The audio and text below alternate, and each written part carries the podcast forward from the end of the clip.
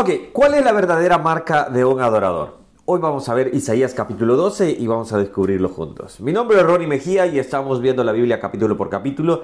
Y hoy llegamos a este capítulo que la verdad es como una pequeña pausa dentro de este gran libro. Un libro lleno de profecía, un libro lleno de, eh, obviamente, juicio también. Ahora, cuando vemos este punto, miren lo que dice este versículo. En aquel día dirás, Cantaré a ti, oh Jehová, pues que aunque te enojaste contra mí, tu indignación se apartó y me has consolado.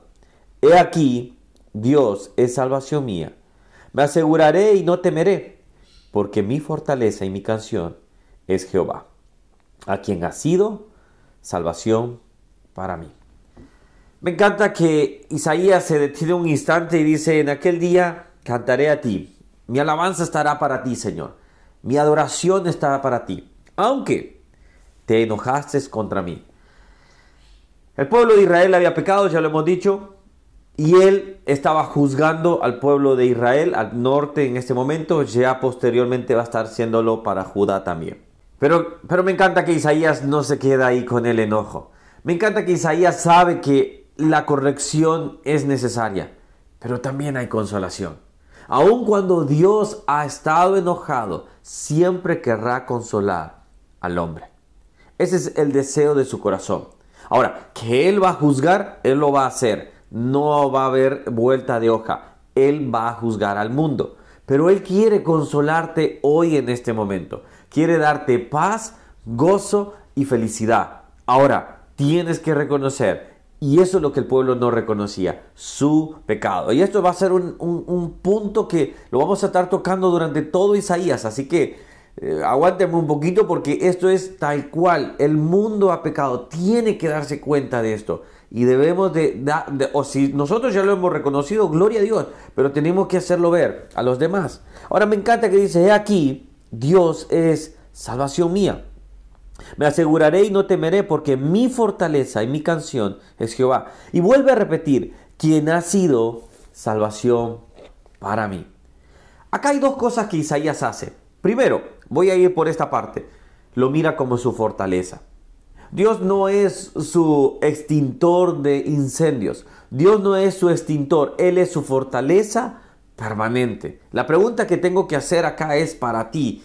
¿Qué es Dios para ti? Solo lo buscas cuando es el momento de oración y decir, Señor, necesito que tú resuelvas esto, necesito esto, solo para apagar incendio o es lo más importante en tu vida. Esto es una pregunta crucial. Si tú no la sabes responder, quiero que revalúes tu comunión con Dios y digas, Señor, si yo no logro que depender, no sé si tú eres mi fortaleza, necesito que tú la seas. Y, pero acá Isaías no se queda solo con eso. Dos veces confirma algo, que Él es su salvación. He aquí Dios es salvación mía. Y aquí voy aterrizando y aquí voy ya llegando al final. Isaías dice, eh, Dios es salvación mía. No, él no se dice que es, él, él es mismo su propia salvación. Isaías no dice, por cuanto yo me salvé por mis obras o me salvé por bueno que soy. Eso nos lo confirma Efesios capítulo 2, versículo 8. Escucha lo que dice. Porque por gracia son salvos por medio de la fe. Y esto no de ustedes, pues es don de Dios, no por obras, para que nadie se gloríe, porque somos hechura suya, creados en Cristo Jesús.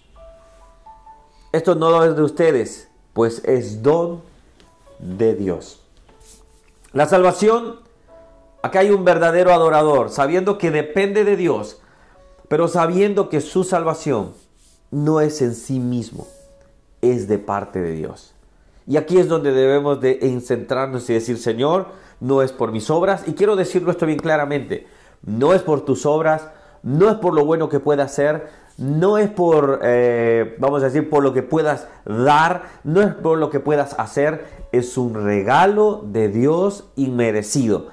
Dios ya lo regaló, Dios ya lo dio. La pregunta es, ¿tú lo estás aceptando?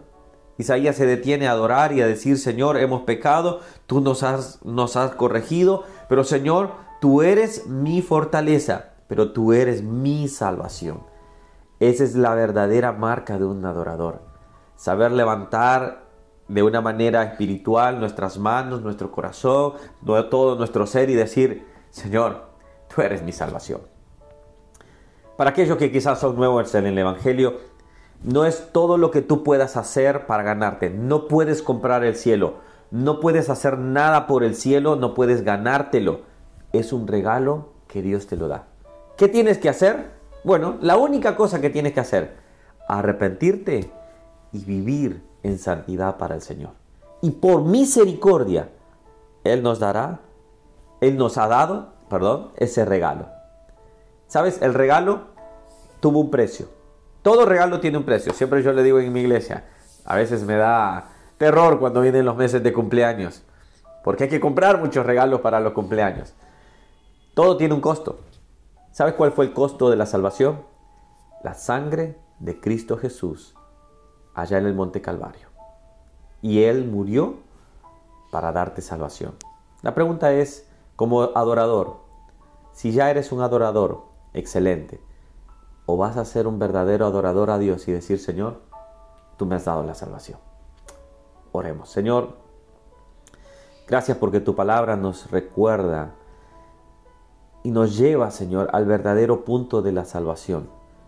No es por mis méritos, no es por mis fuerzas, no es por lo que doy, no es por lo que yo pueda hacer. Es un regalo que tú nos has dado. Qué hermoso Padre eres. Señor, ayúdanos a, ponerte en el lugar correcto. Señor, ayúdanos a estar en sintonía correcta contigo y caminar hacia ti, Señor. Señor, en este canal, en este lugar, en este momento.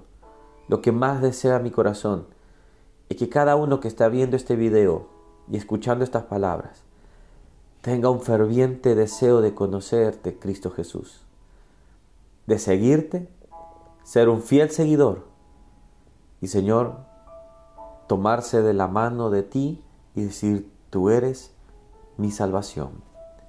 Gracias, Señor. En el nombre de Jesús. Amén y amén. Bueno, que Dios te bendiga. Si no has suscrito al canal, puedes hacerlo por acá. De lunes a viernes nos estamos así conectando y bueno, a veces que puedo fallar. Pero lo importante es que puedas tomar tu Biblia ahora, hacer tu devocional. Termina el capítulo, léelo todo. Es cortito ahora, pero ¿sabes qué? Es tomar el hábito de la lectura bíblica. Que Dios les bendiga. Y bueno, aquellos que ya han logrado, a ver, dejo un desafío acá. Aquellos que ya han logrado, por favor si has logrado hacer tu propio devocional o estás haciéndolo, deja los comentarios acá. Ya la hermana Isabel, ya la hermana Carmen me escriben, excelente ellas, siempre fieles, pero los demás quiero verlos ahí que digan, yo también estoy empezando y lo estoy logrando. Así que bueno, quiero ver sus comentarios. Que Dios les bendiga, nos vemos el día de mañana. Chao, chao.